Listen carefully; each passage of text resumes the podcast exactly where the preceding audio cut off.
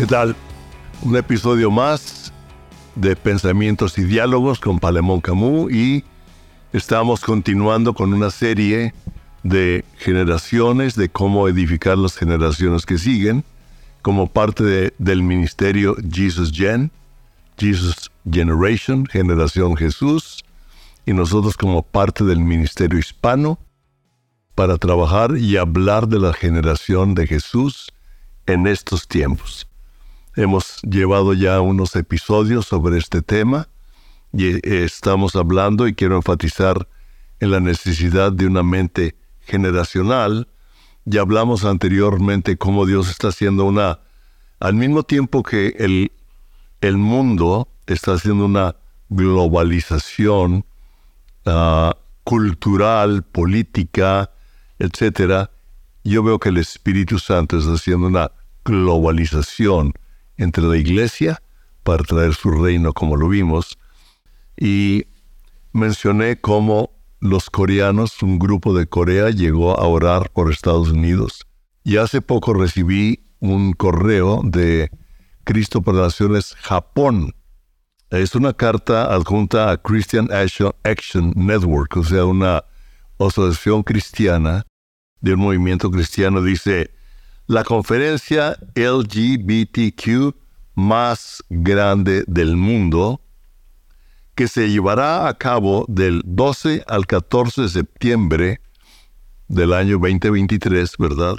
En Orlando, Florida, en Disney World. Interesante. En Disney World.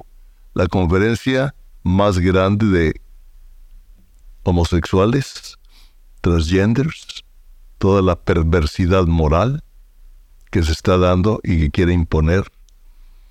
Dice, financiado por 150 corporaciones importantes. Este evento dará la bienvenida a más de 5.000 personas y lucharán contra los valores cristianos, la moral, las creencias bíblicas y contra Dios mismo.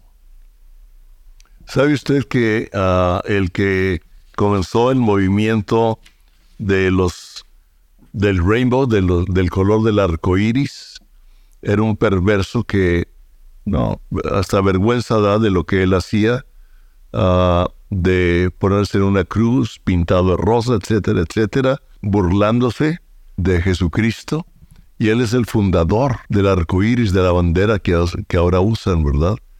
El arco iris y cuánto ha ido tomando y respaldado por corporaciones, respaldado por gobiernos liberales, queriéndolo imponer en nuestras escuelas y oponiéndose a todo lo que sea Dios, a todo lo que sea cristiano.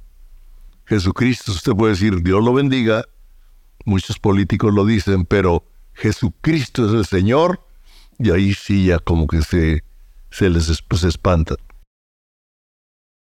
Y parte de este mensaje de Cristo por las Naciones Japón dice, necesitamos un tsunami de oración para vencer los malvados planes del enemigo en la conferencia LGBT en septiembre. Llámame si tienes preguntas. Y vemos nosotros la firma el director, ¿verdad? Dice, de pie contigo en oración. Y nosotros sabemos que la oración del justo puede mucho. Nosotros sabemos ah, lo que nuestra oración hace, pero lo que nuestra intervención también hace.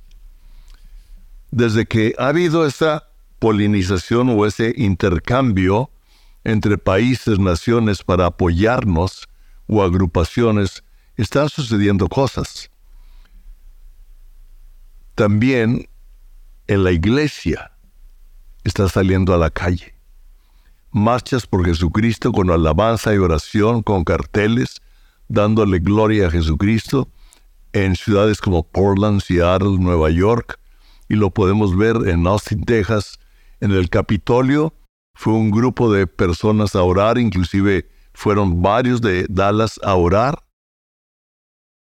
Y yo no sé si la iglesia de su país, de nuestros países hispanos, necesiten, como que la mentalidad hispana somos un poquito más cerrados, respetando, no todos, pero somos un poco más involucrados a estar dentro, a traer a la gente a la iglesia, en vez de salir a manifestar a Cristo. Yo recuerdo que la primera vez, bueno, la única vez que hemos ido a Sapporo, Japón, cuando Rodolfo Garza estaba como director de Cristo por las Naciones, en aquella época hubo una marcha por Jesucristo por todo Sapporo.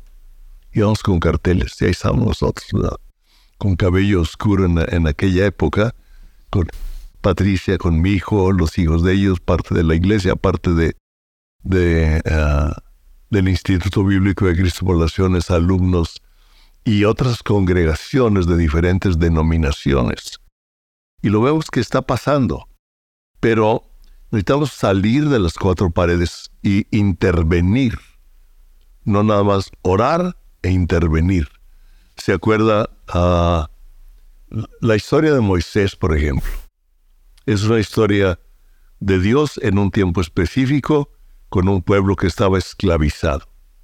Y Dios levantó a un líder. Ahora está levantando líderes en cada lugar, en cada hogar, en, en muchos lados. La tribu de Zacar eran 200 principales que entendían los tiempos, sabían lo que tenían que hacer y los demás lo seguían, como lo mencionamos en una de las ah, pláticas anteriores. Entonces, tenemos que actuar y Moisés que primero quiso actuar, pero actuó mal, mató a un egipcio, tuvo que huir, ¿verdad? Pero él fue creado en medio de la cultura egipcia, pero su mamá le enseñó los principios de Dios en medio de esa cultura.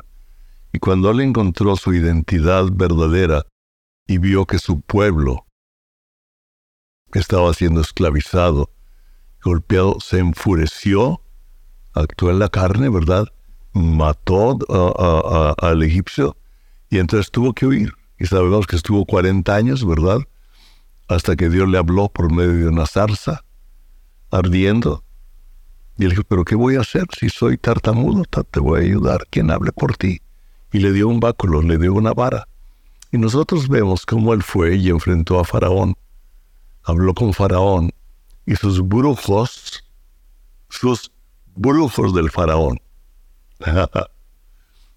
¿Sabe usted que ahorita ya está la Biblia satánica cada vez más ah, con mayor impresión vendiéndose en tiendas? Puedo mencionar algunas de ellas. Vendiéndose la Biblia satánica abiertamente. ¿Ok? Estos brujos satánicos hicieron señales, ¿verdad? Pues tiró la vara, se volvió serpiente, y la tirada, se volvió serpientes, pero la otra se comió a las chicas. O sea, hacían las mismas cosas hasta que Dios hizo milagros más grandes que todos aquellos. Y lo podemos ver, ¿verdad? A través de toda la Biblia. O sea, este es algo que nosotros podemos tomar como historia o lo podemos tomar como ejemplo. Me gusta más tomarlo como ejemplo. Si Dios hizo esto en esa época, cuanto más ahora que tenemos la gracia de Jesucristo, que nos ha dado la autoridad y el poder del Espíritu Santo. Yo derramaré mi espíritu sobre toda carne, o sea, sobre todo creyente, sobre toda persona derramaré mi espíritu, vuestros jóvenes profetizarán, o sea, la juventud de ahora va a profetizar. Jóvenes, ustedes van a profetizar. Ayer que hablé con una, con una persona, con un joven, le dije, Dios te ha dado a ti la autoridad para profetizar. Le dije, ¿sabe lo que es profetizar? Y se quedó, le dije, no es hablar del el futuro, de lo que Dios va a hacer dentro de 20 años, no. Es conocer, tener la revelación de la palabra de Dios y hablarla en el momento correcto, con la persona correcta, y eso va a despertar el espíritu de esa persona va a romper las tinieblas que hay en él y va a entrar la luz del Evangelio por el poder del Espíritu Santo. Nuestros jóvenes profetizarán, los ancianos tendremos sueños, tendremos visiones, también ellos tendrán visiones, también ellos verán cosas.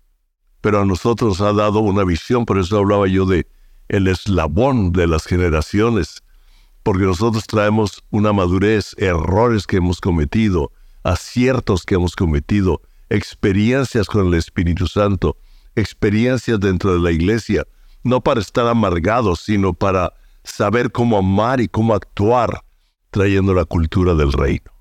Eso es lo que necesitamos aprender. Eso es madurez. Necesitamos aprender a intervenir. Y fíjense, cuando yo vi lo que están haciendo 150 compañías muy importantes de mucho dinero para crear la mayor conferencia de LGTB. Dios está haciendo cosas más grandes, con menos dinero, con menor publicidad, pero transformando personas. Este verano, bueno, cada verano Cristo por Naciones Dallas hace lo que se llama YFN, o sea, Youth for the Nations, y vienen jóvenes de muchas partes de Estados Unidos, inclusive de otros países, a cuatro semanas de conferencias. Este año se hicieron 4.600 jóvenes a oír, a ser llenos del Espíritu Santo, a romper ataduras, a hacerlos libres, a darles enseñanza y a entrenarlos y a provocarlos en el reino de Dios. Llegaron 460 a Kids for the Nations, o sea, preadolescentes y niños. Están haciendo y, comenzando Kids for the Nations en diferentes países. Wow. Están actuando. Porque Dios nos ha dado a nosotros la oportunidad de participar. Ah, como dije en la conferencia anterior, el pastor Greg Laurie bautizó 4.500 personas aproximadamente en un día, gente que se arrepintió de sus pecados, se bautizó, dejó al hombre muerto, a la mujer muerta, ahí y salió a una nueva vida en Cristo Jesús. Ahorita hay, elementos, ahorita Carlet Craig están siendo parte de una conferencia en la ciudad de Puebla, uh, donde hay cerca de 5.000 jóvenes uh, cada año recibiendo el Espíritu Santo, recibiendo enseñanzas. Hay muchos uh, testimonios. Por ejemplo, Craig me mandó una fotografía con dos jovencitos y ahora, dice, nueve años después, los tiene abrazados, pero ahora son líderes. ¡Wow! Dios es más que todos esos brujos, que todos esos que se están levantando en contra. Más son los que están con nosotros que los que están contra nosotros. ¿Ok? Vemos nosotros que está pasando en muchísimos lados cuando la, cuando la, cuando la iglesia actúa fuera de los muros. Creo que lo dije en Baja California Sur. Estaban por promulgar una ley para que los adolescentes, o sea, los menores de 18 años, pudieran ellos transformar su género sin autorización de los padres. Pero se juntaron iglesias de diferentes denominaciones, cristianos, gente del pueblo, católicos, y entraron al edificio del Congreso con pancartas, muchos de ellos orando afuera en la plaza mucha gente, ¿sabe qué? No se votó. Pararon ese momento. Pararon ese momento. O sea, si usted y yo actuamos, como dije anteriormente, no podemos darnos el lujo de permanecer en una forma de hacer las cosas. Debemos adaptarnos a los cambios. Como decía en los tiempos de Noé. Voy a leer parte y después voy a continuar con esto. Cuando leemos en Génesis capítulo 6 del versículo 8 al 9, que es lo que Jesús nos habla, digo, como en los tiempos de Noé será la venida del Hijo del Hombre. Y en Génesis 6, 8, 9 dice, pero Noé, cuando Dios vio la maldad de todo lo que había, los nefilines y los demonios y la mezcla y la perversidad, dijo, ya voy a acabar con todo. Y tal vez el Espíritu Santo, tal vez el Hijo, espérate, espérate. Mira, ahí hay un hombre justo, Noé. Y nos dice en Génesis 6, 8, 9, pero Noé halló gracia ante los ojos de Jehová. Estas son las descendencias de Noé. Noé, hombre justo, era perfecto entre los hombres de su tiempo.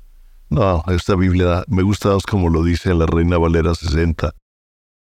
Era perfecto en sus generaciones. Era perfecto en sus generaciones. Era varón justo. Noé caminaba con Dios y era perfecto en sus generaciones. Tres cosas. Justo. Nosotros sabemos que la justicia viene por creer en Jesucristo. Él es nuestra justicia. Caminaba con Dios, o sea, él tenía una relación con Dios. Y era perfecto en sus generaciones. Por ahí tengo una tabla de las generaciones de Noé y vemos la generación de Noé, cómo se van elabonando, ¿sí? Y cómo fue él heredando de las generaciones anteriores lo que él ahora estaba viviendo, enfrentando la sociedad más terrible que ha existido. Pero Dios estaba con él, estaba por él y a favor de él. Le dijo a su narca, ¿qué es eso, verdad? En medio del desierto, él escuchó a Dios. Fue construyendo con sus hijos, yo no sé cómo lo hizo, pero definitivamente Dios llevó a los animales a entrar al arca, vino el diluvio, pero vemos aquí que era varón justo, perfecto en sus, en sus generaciones, con Dios caminó Noé. Las tres cosas. Perfecto en sus generaciones, o sea, él tenía una mentalidad generacional, lo que él tenía lo había recibido de las generaciones antes de él y le estaba transmitiendo a sus hijos, para que sus hijos pudieran vivir en medio, resistiendo toda la forma de pensamiento y de vida de una gran mayoría o de toda la mayoría. Wow, es tremendo. Entonces, esto es lo que yo tengo como definición de una mente generacional. Una mente generacional es una mente que no solo se enfoca en su tiempo, sino que considera la historia y honra a quienes vinieron antes de él.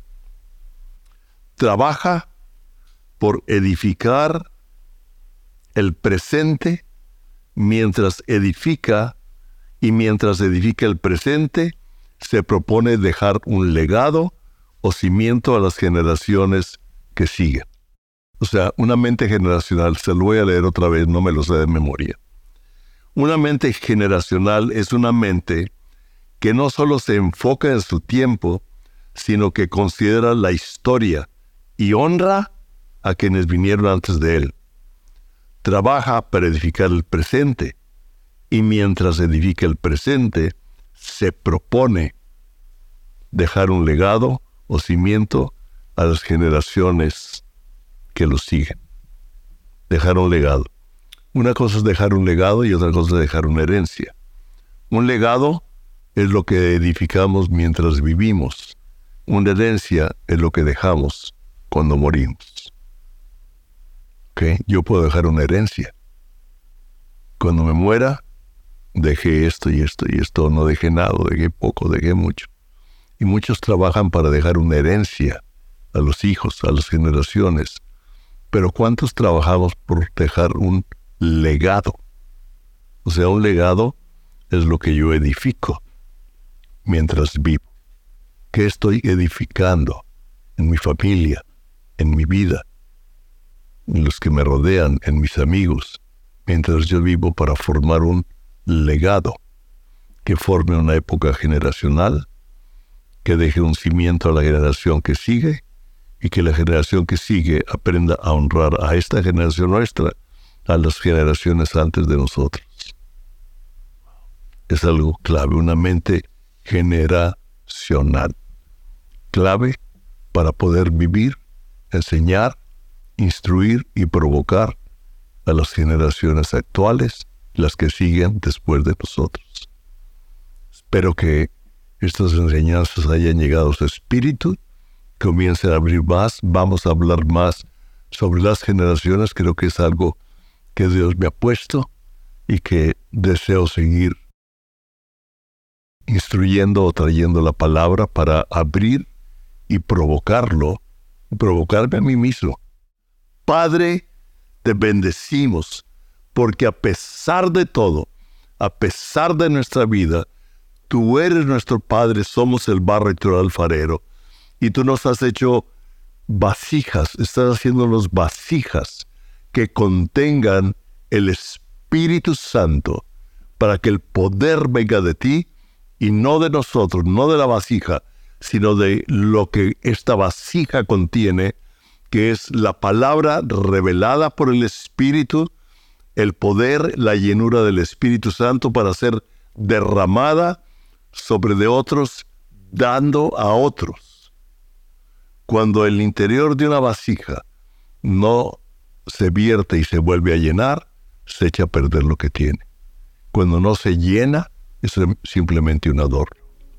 Y usted y yo somos vasijas de barro para la que la excelencia del poder sea de Dios, no de nosotros, pero Dios desea llenarnos y derramar extender lo que Él es, su sanidad, su poder, su amor, su palabra, sus protocolos de vida, su forma de vivir, que, está en contra de una sociedad que nos quiere esclavizar.